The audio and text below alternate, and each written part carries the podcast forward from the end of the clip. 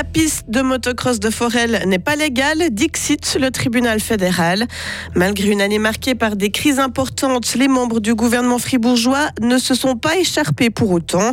Et puis Fribourg-Gotteron se déplace à Zurich ce soir pour engranger une deuxième victoire consécutive. Des nuages, des pluies, beaucoup de vent aussi. Il va faire jusqu'à 11 degrés. On a de la peine à croire qu'on est jeudi 22 décembre aujourd'hui, Delphine Bulliard. Bien le bonjour. Bonjour. La piste de motocross à Forel dans la Broye ne sera pas légalisée. Le tribunal fédéral déboute l'agriculteur qui l'avait aménagé pour son fils il y a 8 ans sans demander d'autorisation. Ce petit circuit privé a été tracé en partie dans une zone agricole sur une parcelle hors zone à bâtir. Les autorités fribourgeoises ont demandé à l'agriculteur de démolir la piste. L'homme a fait recours jusqu'au tribunal fédéral qui vient de rendre sa décision. Isabelle Taylor. C'est non, encore une fois, à la piste de motocross. Les juges sont intraitables. Il n'y a aucune raison d'autoriser hors de la zone à bâtir cette construction, soit une installation destinée aux loisirs qui obéit principalement à des motifs personnels, c'est-à-dire permettre au fils de l'agriculteur de s'entraîner intensivement. Et ce, même s'il s'agit d'un espoir du motocross suisse, âgé aujourd'hui de 12 ans, et qui participe déjà à des compétitions de niveau européen. L'agriculteur expliquait l'année dernière dans la presse, à son niveau, il a aussi besoin de pouvoir pratiquer durant la semaine, mais dans la région, aucun circuit n'est ouvert le mercredi après-midi. Travailler à la maison représente notre seule solution. Le papa a bien tenté d'appuyer ses dires avec une lettre de recommandation de la Fédération motocycliste suisse et le fait aussi qu'aucun voisin ne s'était plaint du bruit. En vain, pour la justice fédérale, aucun intérêt privé ne peut l'emporter face à l'intérêt public, dans ce cas la préservation des zones non constructibles. Le tribunal fédéral a donné à l'agriculteur broyard jusqu'à la fin mars pour remettre son terrain en état. Il a été le premier président du gouvernement fribourgeois de la nouvelle législature. Olivier Curti a tiré hier le bilan de son année à la tête du Conseil d'État. Les situations de crise n'ont pas manqué entre le coronavirus, la guerre en Ukraine et le risque de pénurie d'énergie. Les équilibres au sein du gouvernement ont aussi quelque peu changé avec l'arrivée des Verts et de l'UDC. Mais selon Olivier Curti, l'ambiance est restée excellente au sein de l'exécutif Bien sûr, on a spéculé qu'est-ce que ça allait changer, qu'est-ce que ça allait signifier, tout ça, mais finalement, ce qui compte, c'est les personnalités. Et puis, je veux dire, quoi, il y a vraiment six personnalités assez extraordinaires euh, au sein de ce Conseil d'État, puis c'est ça qui fait la différence. Après, l'appartenance politique aussi, mais, mais comme au Conseil d'État, on a très très peu voté cette année-là, je pense on n'a on pas vu d'où venait euh, quelqu'un, en fait, de quel parti venait une personne, parce qu'on essaie vraiment de discuter, puis on essaie de trouver la meilleure solution pour le canton, peu importe euh, les appartenances politiques.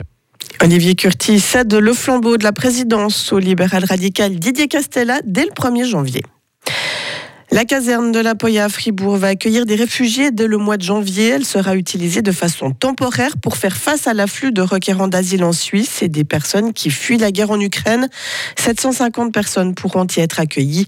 Une séance d'information publique est prévue à la mi-janvier. Et les États-Unis vont renforcer leur soutien à l'Ukraine, Delphine. Ils vont lui fournir leur système sophistiqué de défense anti-aérienne.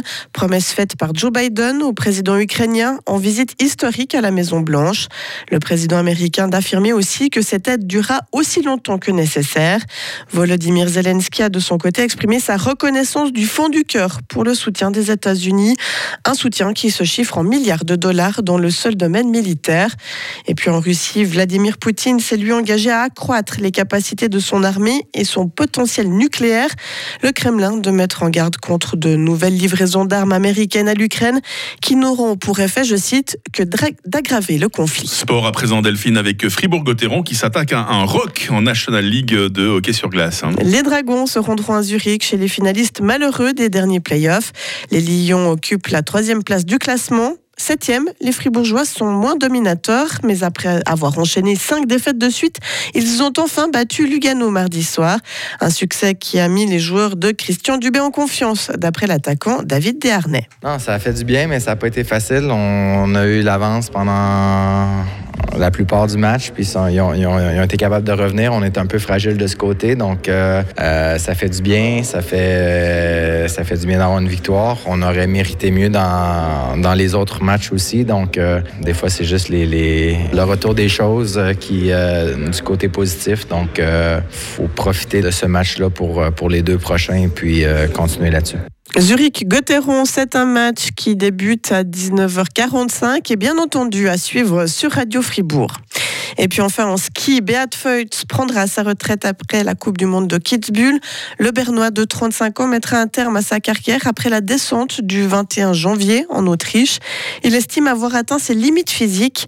Beat Feutz a fait ses débuts avec l'élite en 2006. Il a fêté 59 podiums en Coupe du Monde, dont 16 victoires. Il a également remporté la descente des derniers Jeux Olympiques. Quelle belle carrière. Hein. Moi, j'ose plus chausser mes skis quand je vois ce que certains sont capables de faire, Delphine. Hein. Moi, c'est pour ça que j'ai arrêté, c'est ça. Ouais, on n'est pas de taille, hein. on ne peut pas lutter. la carrière de Beat Feutz sur laquelle on reviendra tout à l'heure avec euh, Marie Seriani, notre voix des sports. Ça va bien sinon, Delphine, ce matin? Ouais, c'est ça. J'ai arrêté de faire du chasse-neige. en plus, avec tout ce vent, on n'a pas envie d'aller skier. Hein. déjà, il n'y a plus beaucoup de neige, malheureusement, pour les amateurs. On est très optimiste, vous avez remarqué ce matin. On va se retrouver avec euh, toute l'équipe autour d'un sujet bien plus passionnant, je vous rassure. Ce sera nos menus de Noël. On va en parler dans la question du jour tout à l'heure. Retrouvez toute l'info sur frappe et frappe.ch. 6h06. Le temps va être agité aujourd'hui. Hein. Les nuages et les pluies vont alterner avec les éclaircies dans une ambiance venteuse, en fort vent de sud-ouest, qui pourra se montrer tempétueux, même sur le nord de la Romandie, avec de la neige vers 2000 mètres. Nous avons déjà 9 euh, degrés à Fribourg ce matin. Nous aurons 11 degrés cet après-midi à Estavayer. Ça n'a pas beaucoup bougé hein, au niveau du thermomètre tout au long de la journée. Euh, demain, vendredi, sera souvent pluvieux, des pluies localement abondantes même. Hein. Température minimale 9 degrés, maximale 13 degrés. Toujours ce vent du sud-ouest fort à tempétueux. Euh, samedi sera moins venteux, mais toujours maussade, maximum 13 degrés. Une amélioration est attendue pour euh, la journée de Noël, autrement dit dimanche 25 décembre. Il fera 11 degrés. Et puis la nouvelle semaine, peut-être que certains auront les vacances. Hein. la nouvelle semaine, bonne nouvelle, euh, s'annonce assez ensoleillé. Nous sommes jeudi 22 décembre, c'est le 355e jour. Les Xavières à la fête aujourd'hui. C'est assez rare, hein, ça, je pense, comme prénom, les Xavières, en tout cas de nos jours. Il fera jour de 8h13 à 16h40.